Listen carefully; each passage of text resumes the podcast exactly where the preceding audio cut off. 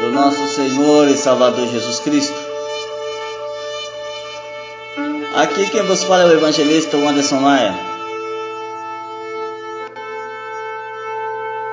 E neste momento convido você a ouvir a mensagem, palavra de Deus.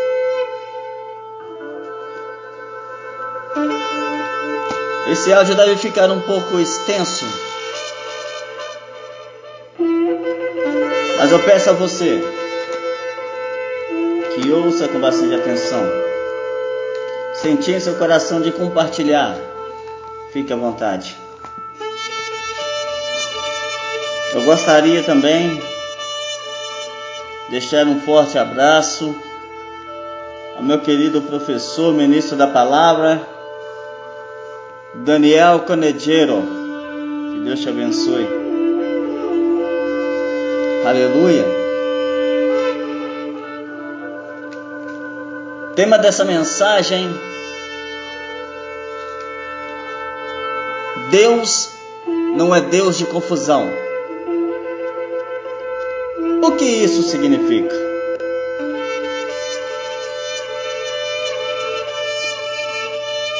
Portanto, Convido você a meditar comigo nesta palavra, em nome de Jesus.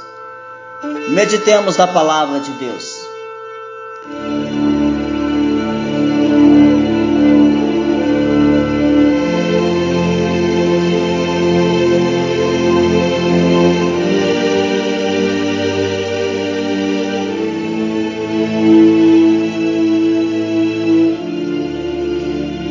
1 Coríntios, carta aos Coríntios, epístola aos Coríntios,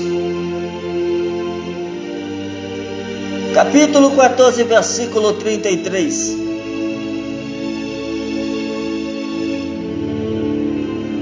Diz assim a palavra do Senhor: Porque Deus não é Deus de confusão, e sim de paz, como em todas as igrejas dos santos. Aleluia.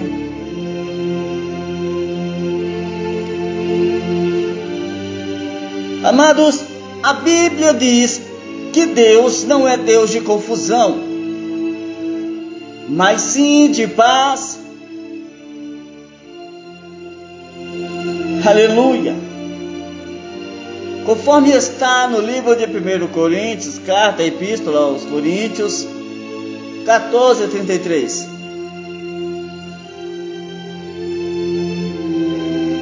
O que isso significa? Significa que Deus é Deus de paz.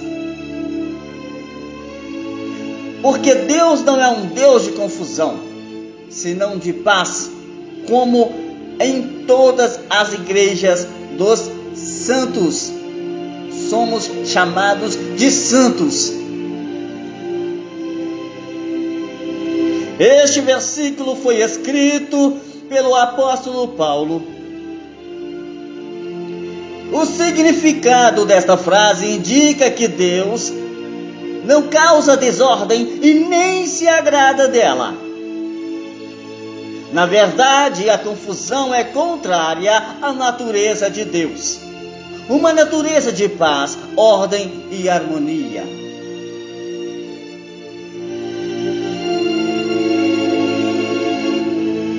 Porque Paulo escreveu que Deus não é Deus de confusão.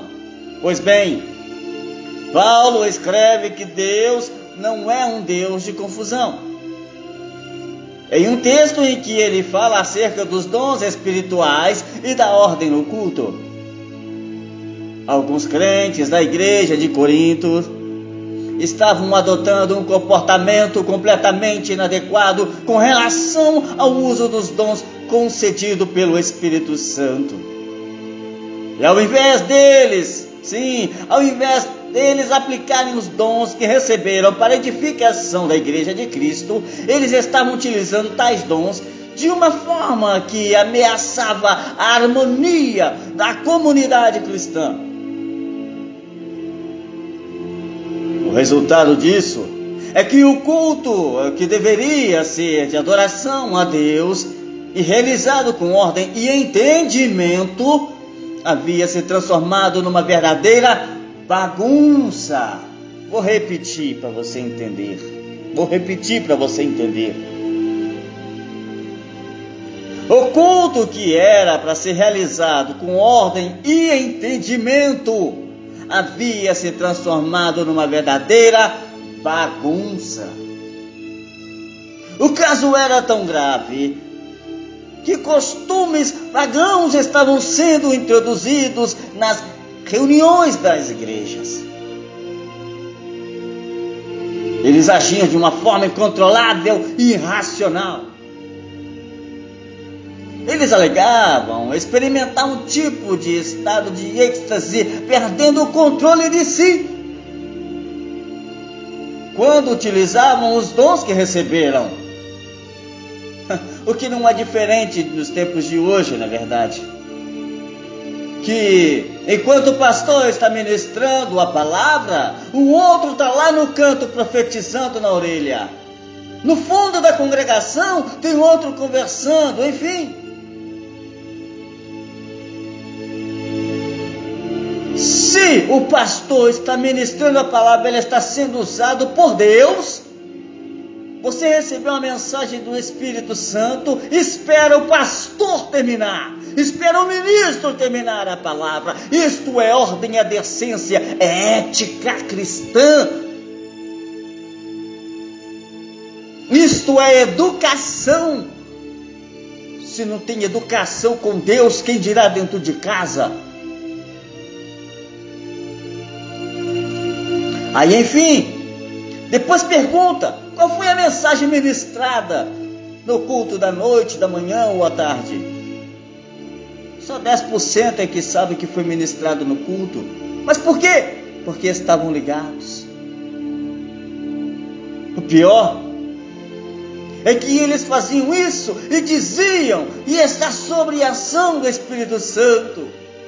Em outras palavras, eles perturbavam a ordem do culto utilizavam os dons espirituais de forma inadequada e ainda colocava a culpa em quem? No Espírito Santo. Isto é muito grave. Isto é muito grave. Isto é gravíssimo. Sabe por quê? O Espírito Santo é muito sensível. E se blasfemar contra ele, a situação complica, meu querido. A situação complica, minha querida, se blasfemar contra o Espírito Santo.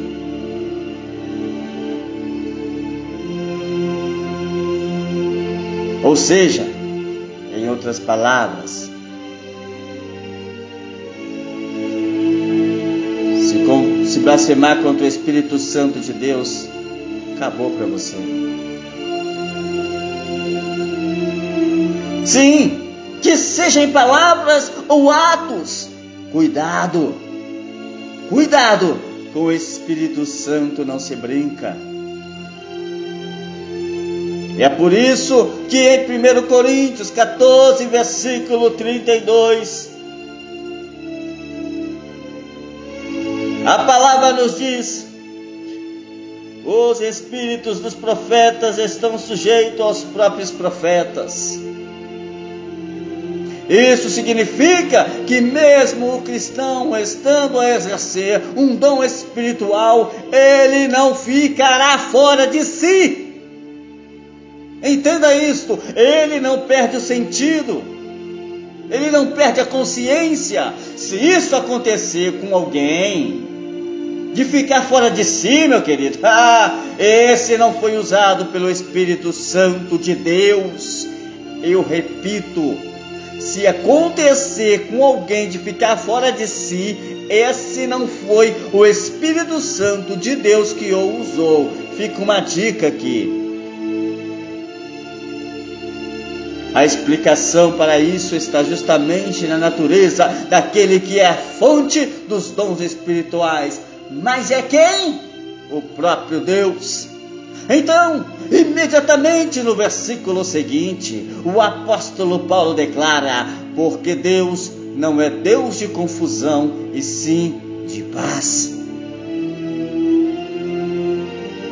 Deus não é Deus de confusão, e sim de paz. A Bíblia afirma categoricamente que a paz é um dos atributos do nosso Deus. Ele é o Deus de paz, que está junto de seu povo, conforme está escrito em Romanos capítulo 15, versículo 33. E o Deus de paz seja com todos vós. Amém. Com referência no Epístola aos Hebreus, capítulo 13, versículo 20 a seguir, diz: Ora, o Deus de paz, que pelo sangue do concerto eterno tornou a trazer dos mortos o nosso Senhor Jesus Cristo, o grande pastor das ovelhas, vos aperfeiçoe em toda a boa obra para fazeres a sua vontade, operando em vós o que perante ele é agradável por Cristo Jesus, ao qual seja glória para todos sempre. Amém. Além disso, ele é aquele que derrama essa paz abundantemente sobre aqueles que são seus. Em 2 Tessalonicenses 3,16 nos diz: Ora, o mesmo Senhor de paz vos dê sempre paz de toda maneira. O Senhor seja com todos vós. É por isso que certa vez o juiz Gedeão declarou: Jeová Shalom, o Senhor é paz. Lá em Juízes capítulo 6, versículo 24. Tudo isso significa que não há espaço para confusão em Deus. Consequentemente, não deve haver espaço para desordem entre seu povo. Fomos escolhidos para refletir a glória dele e anunciar as suas obras, conforme está lá em 2 Pedro, capítulo 2, versículo 9, que diz assim: Ah, assim sabe que o Senhor livra da tentação os piedosos e reserva os justos para o dia do juízo, para serem castigados. Reserva os injustos, corrigindo aqui. Vou repetir, segundo Pedro Segunda Pedro 2:9. Assim, sabe o Senhor livrar da tentação os piedosos e reservar os injustos para o dia de juízo, para serem castigados.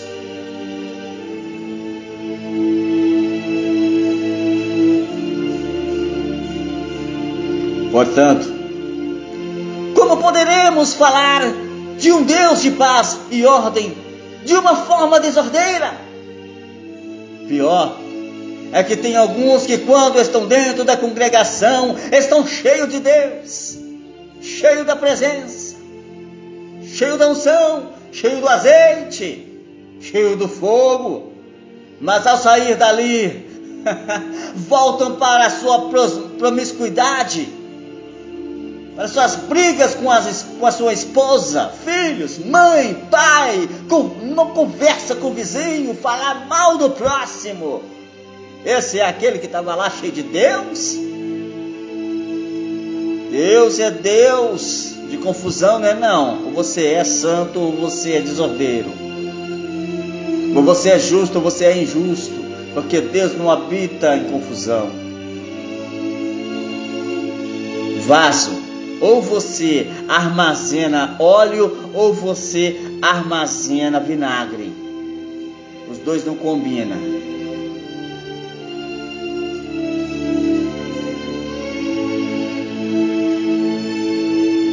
Pois o nosso Deus não é Deus de confusão. É por isso que Ele espera de nós o comprometimento de manter a ordem. Nossa adoração deve ser racional, inteligível. O uso dos dons que Deus nos confiou deve servir para a edificação da igreja e não para causar briga, discórdia entre os crentes. Portanto, quando falo sobre isso, muitos começam a virar o rosto, começam a, a me taxar de o certinho, o santarrão. Não, não, sou igual a todos. Mas de uma coisa eu sei, que Deus não é Deus de confusão e procuro consertar cada dia mais a minha vida. E conserta-te, ó crente, a tua vida também. Em vez de olhar a vida do próximo, aqui simplesmente estou fazendo o que a palavra diz: exortai-vos uns aos outros.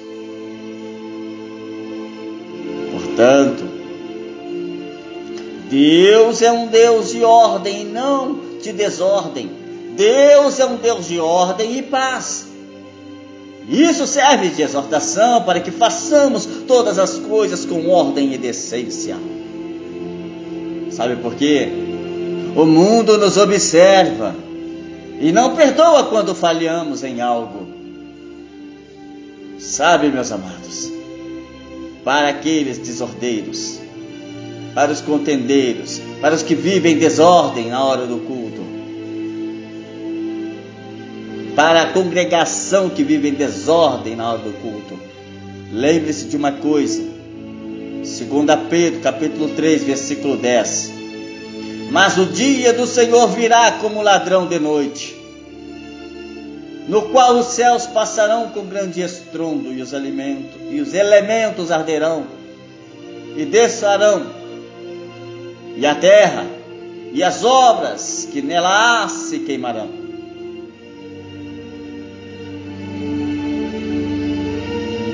a este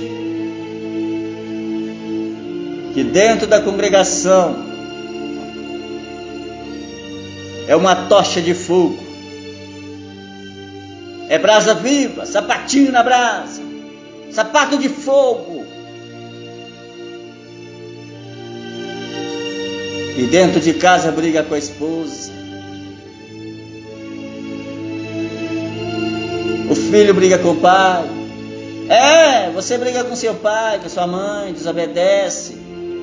O marido que deixa a esposa sozinha vai para as missões, cuidado. Os casados cuidem das coisas de casado. A vocês. Imagine se vier, se Deus vier, se o Senhor vier, no momento em que a casa do Senhor ou a vida do ministro estiver em desordem. É aquele que fala mal do, do irmão, do pastor, do vizinho, que critica o penteado da irmã, a roupa da irmã, que critica até mesmo o jeito que o irmão fala. Imagine se o Senhor vier nesta hora, tu sobe ou fica? Responda para ti mesmo. Não estou aqui acusando ninguém. Eu só estou apenas dizendo que Deus é um Deus de ordem e paz. Deus não é Deus de confusão. Imagine se vier no momento em que a casa do Senhor ou a vida do ministro estiver em desordem. Responda para si mesmo. E lembre-se, e lembre-se, 1 Coríntios, capítulo 14, versículo 33. Porque Deus não é de confusão, e sim de paz, como em todas as igrejas dos santos. Que Deus em Cristo vos abençoe. Fiquem na paz.